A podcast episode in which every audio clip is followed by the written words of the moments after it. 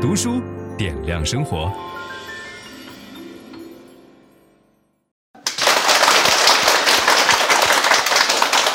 各位好，今天我们这间小小的樊登书店真是蓬荜生辉，我们请来了大家最喜爱的王立群老师，欢迎您，王老师。谢谢范正老老师，嗯师，观众朋友大家好。王立群老师今天给大家带来的是他的新书，叫《文景之治》。我知道您是研究秦汉史的专家哈，您为什么会专门为文景之治这一段儿写一本书呢？那是因为这个，这是中国历史上第一个盛世，盛世。嗯嗯，所以在历史上文颖之治的地位很高。嗯，所以这个盛世，它到底是怎么来的？嗯，这涉及到汉文帝、汉景帝两代皇帝，这些人都是什么人？干了点什么事儿？所以得讲一讲。那呃盛到什么程度？文景那个时候到底这个社会好到什么程度？因为在之前还在不断的战乱呢。是，那个西汉政府建立的时候啊，穷到什么程度了？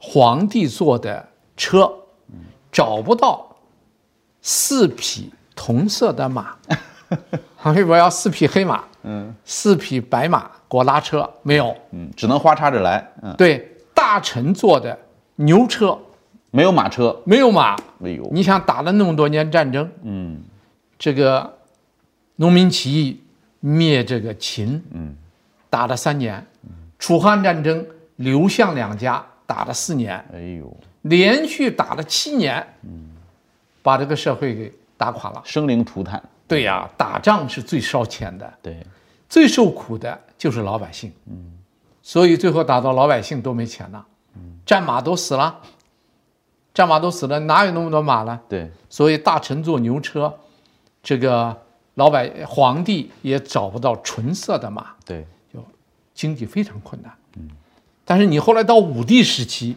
大规模用兵，这中间有一段时间，这一段时间是西汉从开国时期的贫困，到武帝时期的强盛，这一个过渡时期，这过渡期是大概四十年左右。那个最富裕的状态有多富裕呢？就经过这两代皇帝，最富裕的时候，史书记载的就是说，国库里的钱呐、铜钱，嗯，穿钱的绳子嗯，全断了，都朽了，朽了、朽掉烂了。嗯，你看那个铜钱，它是用绳子穿起来的。提不成串儿了。对呀、穿钱的绳子烂了，那说明长期不用，对，那就是它不需要大量的印钞票，就现有的国库里的钱就多了。说谷仓里的米都流出来，对呀、放不下都流出来，还有好多那个吃不掉的都坏掉了。你汉武帝继位时间，嗯，他是五十四年呐、对，十六岁即位，七十岁去世。嗯，这五十四年，他差不多打了四十多年的仗。嗯，为什么？钱呐、有钱才能打仗。对呀、没钱的国家都不敢打。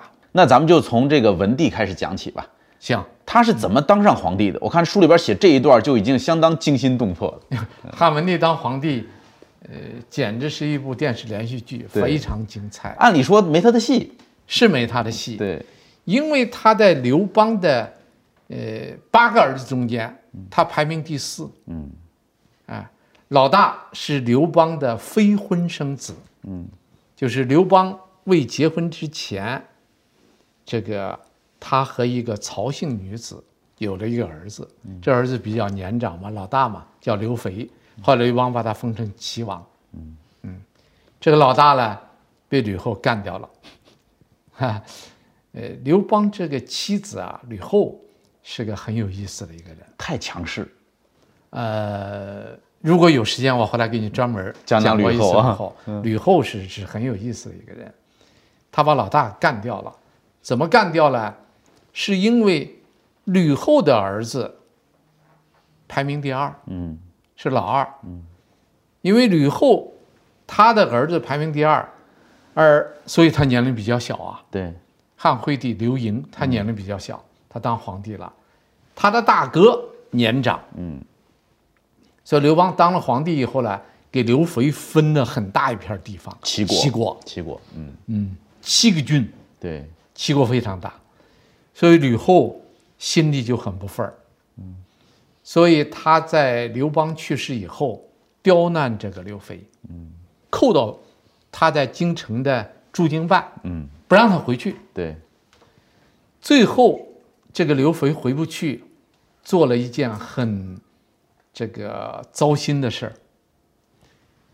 因为吕后呢，就除了一个儿子以外，还有一个女儿。嗯，她那个女儿后来嫁给这个赵王张敖的儿子了。嗯，所以后来都称她为这个这个鲁元公主。嗯嗯，她本来呢是她的妹妹啊。对啊，然后他他因为他回不去，没有办法拜他的妹妹为太后，那等于是就认把了他一的个妹干妈妹认作小妈，干妈，哎呦，我天哪，这你说多恶心人呐！嗯还送了一个郡给他的这个妹妹，嗯作为什么呢？食邑，就说你的日常生活，就这个郡的赋税收税都归你你了，嗯，了，丢了一个郡。对，这吕后一高兴，才放他回去了， 回去一年多死了。气死了，那能不生气对吗，？憋屈的，他所以他就老大给整死了。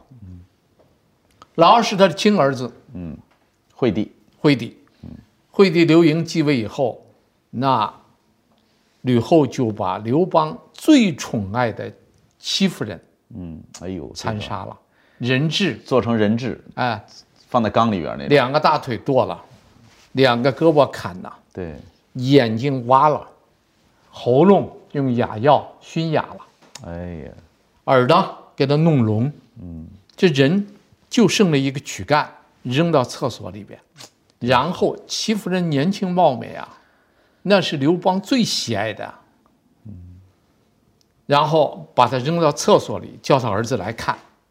惠帝这个人呢，是一个很有仁爱之心的人，他一看这个年轻貌美的戚夫人成为人质，吓坏了。从此以后不再理朝政，哎呦，沉湎酒色，几年光景，七年死了。哎呦，所以吕后的儿子等于是被吕后吓死了，吓死了。嗯，这刘邦的八个儿子，老大窝囊死了，嗯老二吓死了，嗯，老三是赵王刘如意，嗯，那是戚夫人的儿子。也是刘邦最喜欢的一个，好像，对对，刘邦就说他累我，对特别像我。叫如意累我，对呀、你想嗯这个名字就叫如意，对，啊，如我之意，又累我，最后被吕后毒死了，太惨了，老三毒死了，然后老四就是汉文帝，汉文帝，所以汉文帝很聪明，嗯，汉汉文帝就用一个办法，装傻，分享知识是一种美德。当我们每一个人都在不断的分享知识给这个社会的时候，我们这个社会将会变得越来越好。所以，如果您喜欢这本书的内容，把它分享到您的朋友圈当中，或者给到您指定的某一个人都可以。您关心谁，就把知识分享给他。谢谢。本音档是由樊登读书小草远志提供。解锁本书精华解读全集，请搜寻 triple w 打 d u s h u 打 com 打 t w。